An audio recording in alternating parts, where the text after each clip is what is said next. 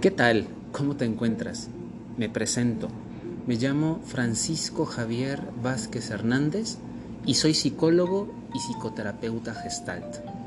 Agradezco el que estés hoy aquí y ahora escuchándome. He decidido comenzar este primer episodio de Más allá de tu mente con un tema existencial profundo, el conocernos a nosotros mismos. Para ello, echaremos mano de una de mis pasiones e intereses personales, la filosofía, en especial de la filosofía existencialista. Comencemos, pues. Arnold Weiser, terapeuta gestáltico estadounidense, decía, el cambio se manifiesta cuando un sujeto se convierte en quien es, no cuando intenta convertirse en lo que no es. Dilema este nada sencillo de resolver ¿Quién soy? Seguramente no soy el que mis padres quieren que sea, o el que la sociedad me señala como lo adecuado o deseado. Incluso me atrevo a decir que ni siquiera soy el que mi pareja o mis hijos necesitan que sea. Se cuenta que en el dintel del templo de Delfos, en la Grecia antigua, estaba inscrita la frase Conócete a ti mismo. La frase que invitaba y lo sigue haciendo a buscar dentro de nosotros ¿Qué es lo que nos mueve a actuar? ¿Cuáles son nuestros valores y creencias más profundas? ¿Quiénes somos en este momento? Es y será una máxima filosófica por excelencia. El que se conoce a sí mismo, conoce el mundo. Y por tanto, es tiempo de reflexionar sobre el piso en el que estamos parados. Ojalá sea un piso firme y no sobre arenas movedizas que nos succionen y nos asfixian. Tal vez ¿Has tenido la sensación de ser algo más que lo que la sociedad te marca o tus creencias dictan? Es entonces cuando empezamos a preguntarnos, ¿en qué creo?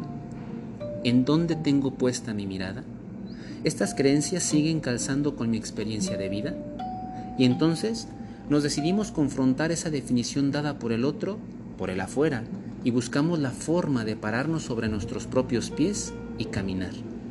Sin embargo, no siempre es así de sencillo, ya que aparecerá la desaprobación de los demás.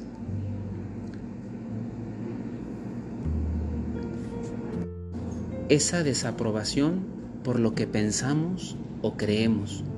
Incluso vendrá la no aprobación por parte de personas que tal vez para nosotros su punto de vista es sumamente importante. Entonces, en la experiencia pueden ocurrir dos cosas. Una, desistimos por pensar lo que pensamos y creer en lo que creemos. Frustrados argumentamos que la sociedad, que el otro, que mi papá o mi mamá no aprueban mis ideas y nos viviremos enojados y muy dentro de nosotros desearemos ser otros y miraremos a los que sí se atrevieron y los juzgaremos. Y la segunda opción es apostarle a nuestra particular forma de ver la vida y mantenernos en ella. Aquí recuerdo la frase de Fritz Perls, uno de los creadores de la terapia gestalt, que definía la madurez como la capacidad de poderse parar sobre los propios pies y limpiarse el trasero. Y es que no pretendo mostrarte el hilo negro de este dilema filosófico, ni tampoco decirte si tu respuesta a esta gran interrogante es correcta o incorrecta, sino de proporcionar algunas directrices que nos puedan ayudar a seguir explorando y profundizando. Para comenzar, te invito a que reflexiones. ¿Cuánto hace que fue la última vez que te preguntaste por tu existencia? ¿Hace cuánto que te enfrentaste a la angustia de no saber quién eres? ¿Cuántas veces ¿Te has molestado o no te ha gustado la definición que otro ha dado de ti? Ya sabes, frases como es que tú siempre, es que tú eres o es que tú nunca, o tal vez no te ha cruzado por la cabeza ninguna de estas interrogantes y sea la primera vez que te planteas estas cuestiones.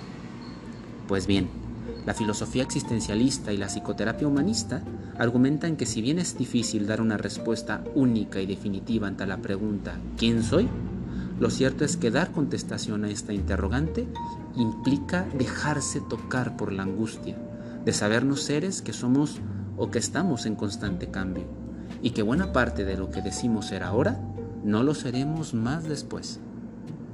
Heráclito un filósofo presocrático decía que nadie puede bañarse dos veces en el mismo río, porque ni el agua del río es la misma, como ni el que se está bañando por segunda vez es el mismo. Con esto podemos afirmar que estamos cambiando constantemente y que la vida es movimiento. Tal vez esta interrogante sea no una pregunta para plantearnos ahora y olvidar cuanto antes, sino una tarea de vida. El existencialismo incluso afirma que somos seres en relación. Esto es, la definición que tengamos de nosotros mismos al final del día, cuando sea confrontada con la experiencia del otro, terminará transformada y enriquecida por el encuentro con otro diferente. Así que si escuchas que cierta afirmación no calza con la definición que tienes de ti, recuerda que tal vez algo de eso que escuchas posees, pero no te has dado cuenta que lo que tienes, o bien lo fuiste en algún tiempo, o incluso podrás llegar a hacerlo en algún momento. Con esto te digo, cuidado con dar una definición definitiva de tu ser. Recuerda que definir es poner fin, como dice Carlos Escliar. Ojalá que la definición que desde ti hoy sea tan amplia y tan rica que incorpore el que fuiste ayer, el que crees ser ahora y el que crees que serás mañana. Nada es blanco totalmente ni negro en absoluto. Existen muchos matices de color, así como diversas formas de ser en esta existencia. A cada paso, a cada momento somos quienes somos y nada más. Somos quienes somos en donde estamos y con quien estamos. Somos quienes decimos ser y actuar. La existencia es rica y diversa y habrá que disfrutarla. Entonces, me pregunto y te pregunto, ¿disfruto de lo que soy y me pasa? ¿O sufro por lo que no soy y lo que quisiera llegar a ser? Para terminar, quiero hacerlo contestando la pregunta tan mencionada en todo este episodio. ¿Quién soy? Y quiero contestar primera persona, quiero contestarla en primera persona del singular.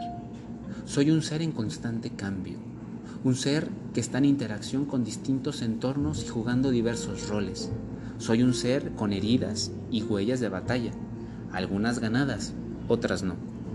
Soy mi sombra, es decir, lo que no puedo ver en mí y los demás sí lo pueden mirar. Soy este y no otro. Soy yo y mis circunstancias de este momento. Soy este que cree ser esto en este momento y que seguramente cambiaré de parecer al rato.